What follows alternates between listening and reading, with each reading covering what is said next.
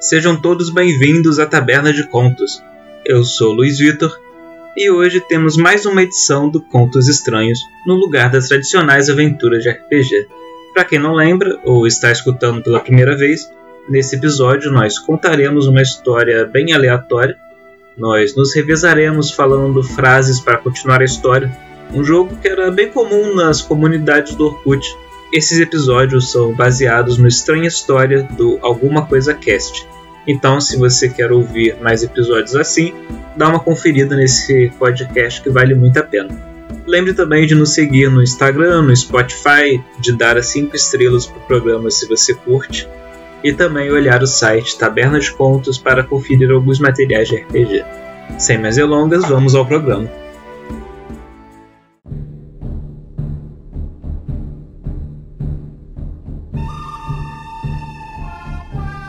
Sejam bem-vindos à Taberna de Contos. E era uma vez um xerife prestes a se aposentar. Seu nome era Ronnie Boy. Ele vivia na cidade de.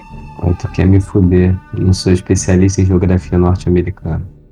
Seu nome era Ronnie Boy e ele vivia numa cidade de nome desconhecido, bem no interior do Velho Oeste, numa área ainda que tinha muitos conflitos com o povo nativo da América.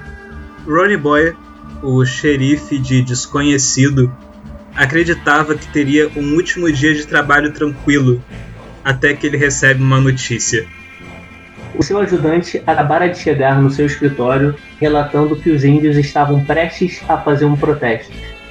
Estes estavam descontentes com as obras da rodovia. Da rodovia não, ferrovia. Ronnie Boy na mesma hora pensou: Puta merda, no dia da minha aposentadoria.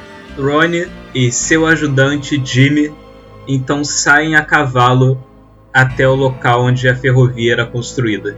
Ronnie indaga aos indígenas: Qual foi, pessoal? Logo no, meu, na, no dia da minha aposentadoria? Jimmy, por outro lado, pensava esta pode ser uma boa oportunidade para me promover bem durante a aposentadoria do chefe.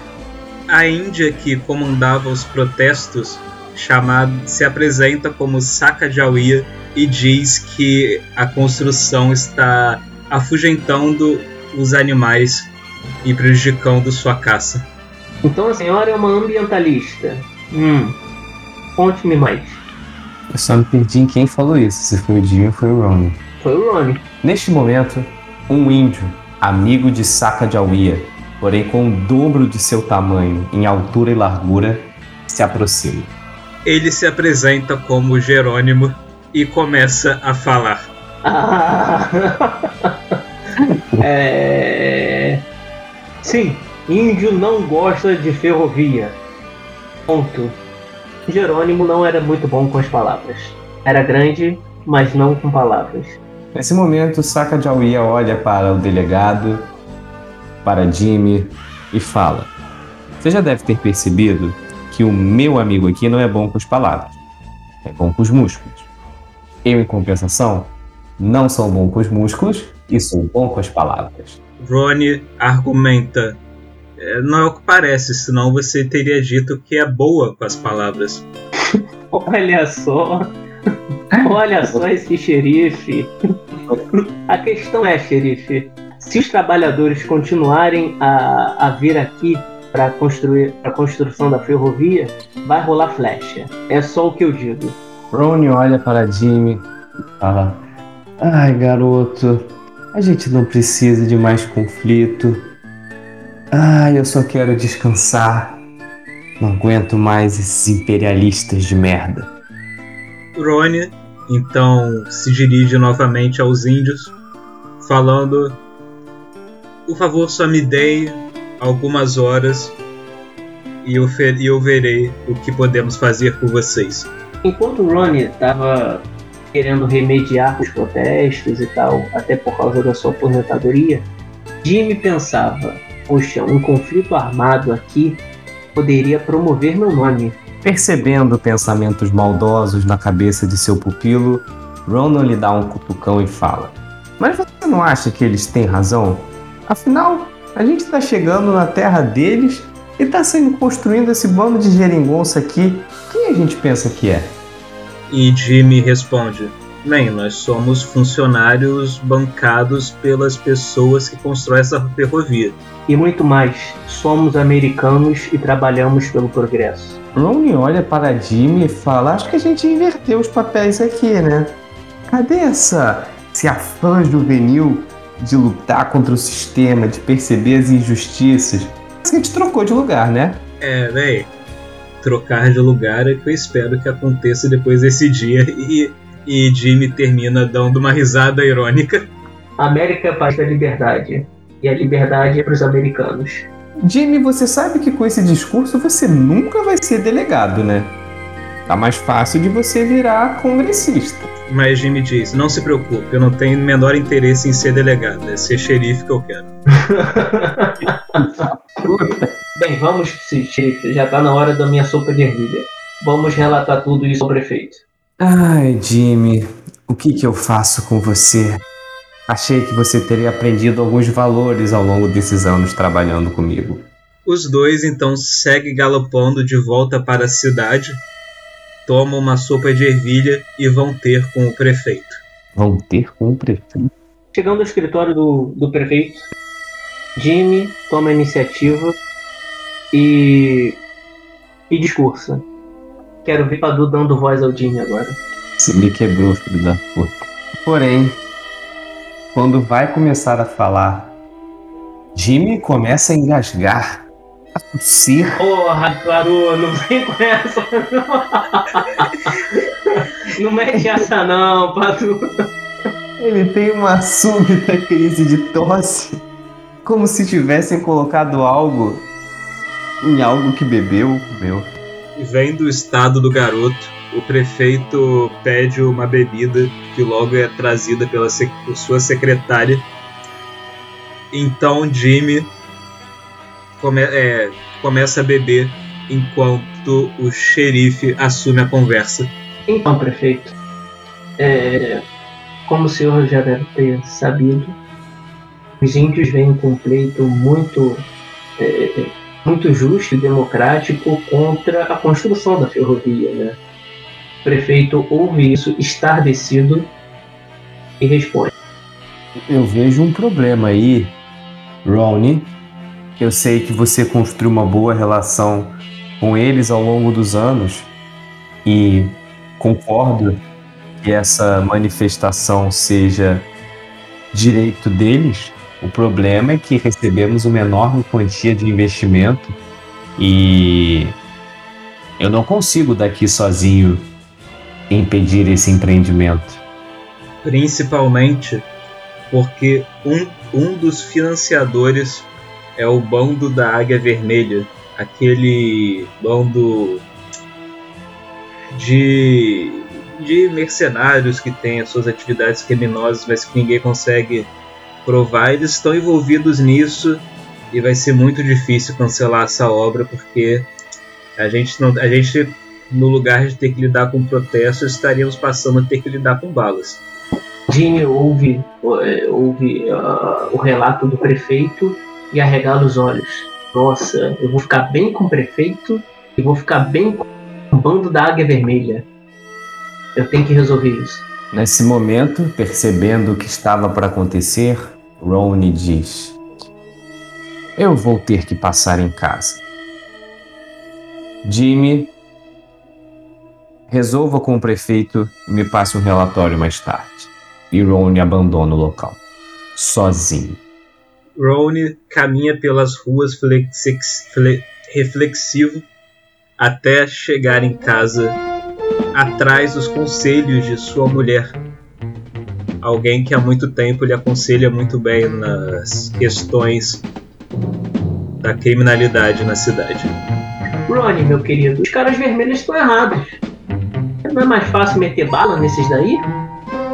Ronnie quase escuta a voz da mulher falecida 10 anos atrás. é comum. Ronnie ainda tenta pedir conselhos à falecida mulher, mas se lembra que ele era uma preconceituosa deslavada.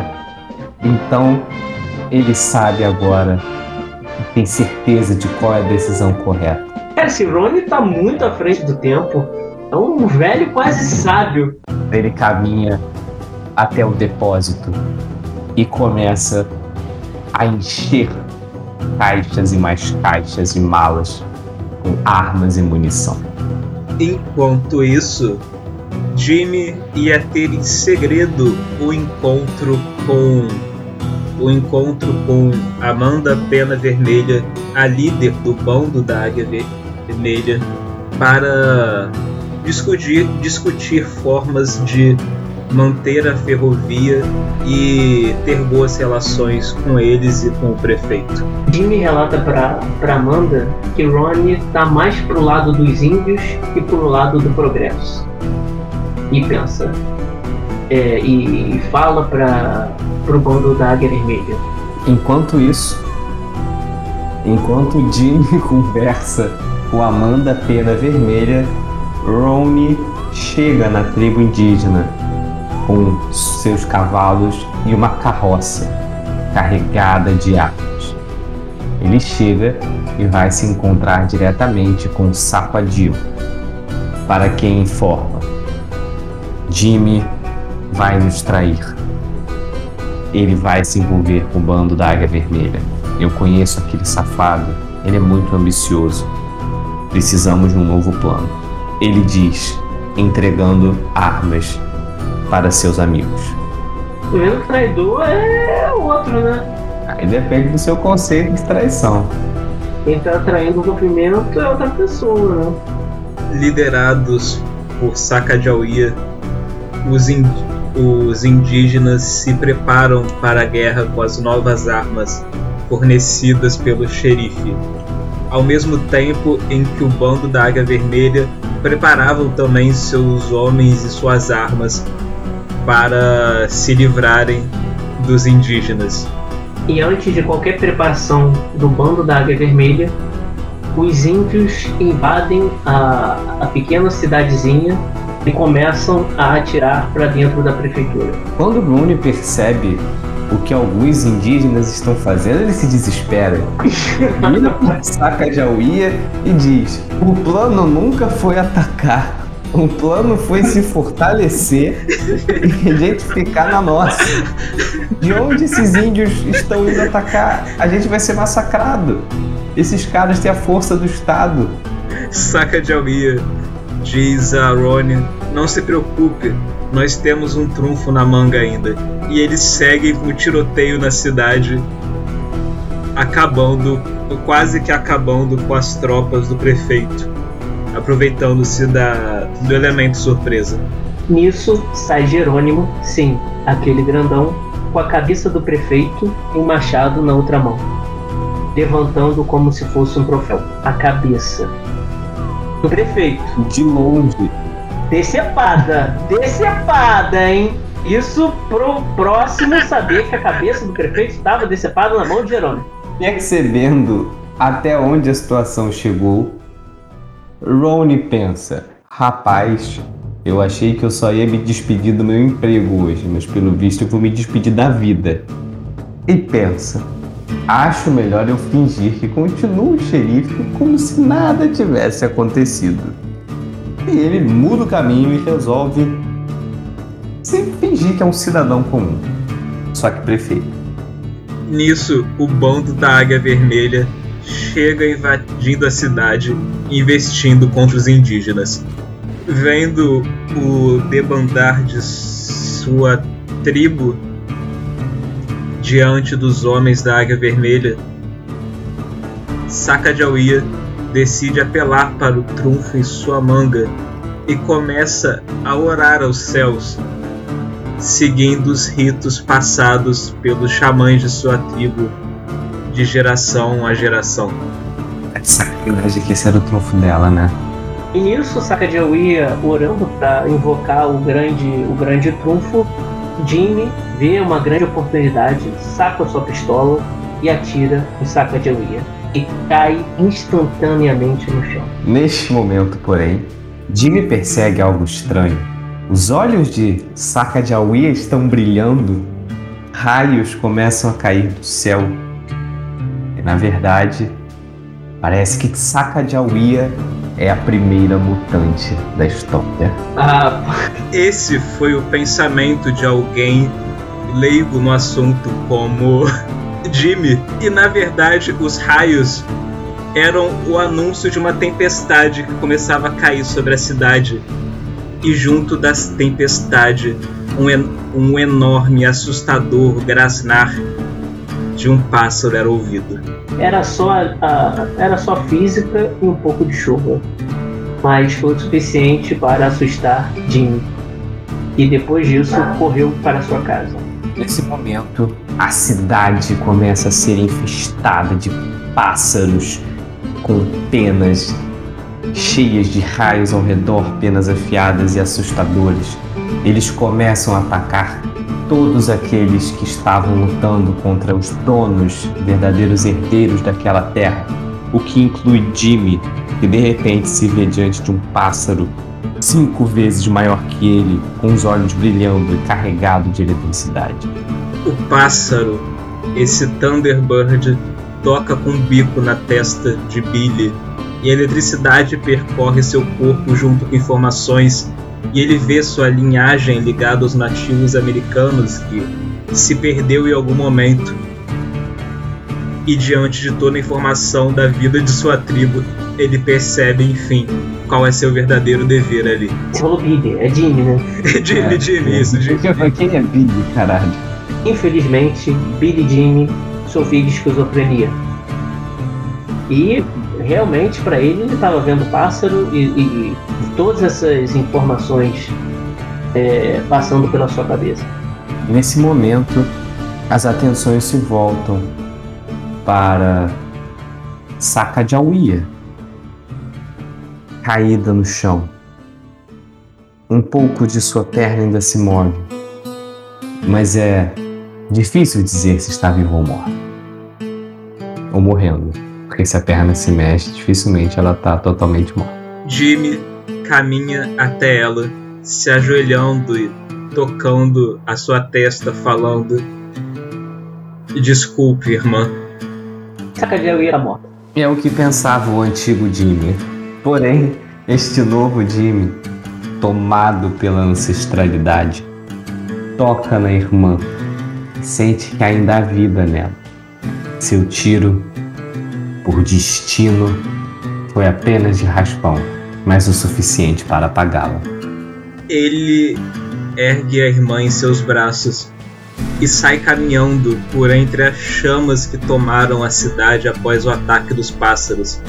E aí sai pelo portão enquanto a chuva começa a cair na cidade. Sacagawea tá viva. Sacagawea tá viva graças à medicina ancestral e, e do, do povo indígena e um pouco de, de amor fraternal. Enquanto carrega a saca de Awia de volta à tribo, Jimmy percebe uma euforia, uma energia de todos o recebendo. E ao mesmo tempo, na cidade, o xerife Rony caminha em meio à chuva, se, per- se questionando sobre tudo isso que ele acabou de presenciar e sobre seu papel em tudo aquilo.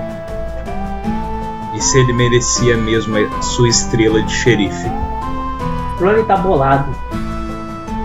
Porque ele não esperava uma atitude dessas do Jim. E começa a se perguntar: eu cometi um erro? Ao mesmo tempo, ao se questionar se ele merece mesmo essa estrela, ele lembra: que se foda, eu tô me aposentando hoje. E arranca a estrela do peito. E assim a cidade destruída se vê sem prefeito e sem xerife. Nisso chega a Amanda da Pena Vermelha, interpela Ronnie Boy e diz: Que porra é essa, Ronnie Boy? Coloca essa estrela no peito agora. O que, que aconteceu aqui? Me explica. Aonde esses índios tiraram armas dos nossos oficiais? Amanda Perna Vermelha, tu devia estar mais preocupada de saber de onde que esses índios tiraram aves trovejantes do céu. Não onde eles tiraram arma. Com armas que fizeram de ganhar essa batalha. Pássaros flamejantes. Se os caras chamam pássaro do céu, uma arma é mole para eles. É, você tem um bom argumento, diz Amanda. Hum, acho que eu quebrei alguém. Mas esse argumento não explica as armas que estavam com eles. Eu quero saber das armas.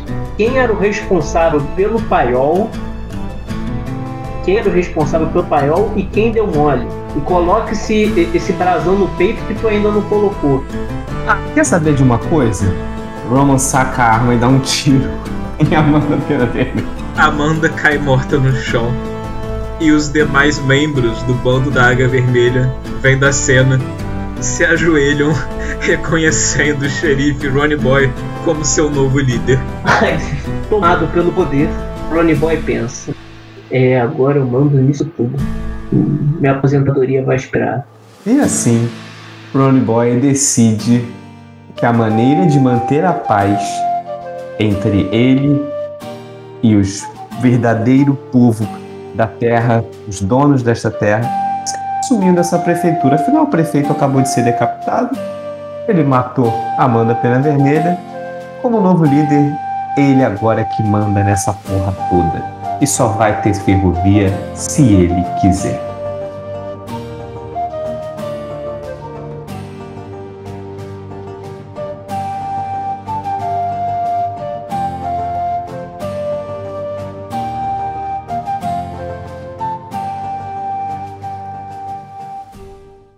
Essa é uma produção da Taberna de Contos.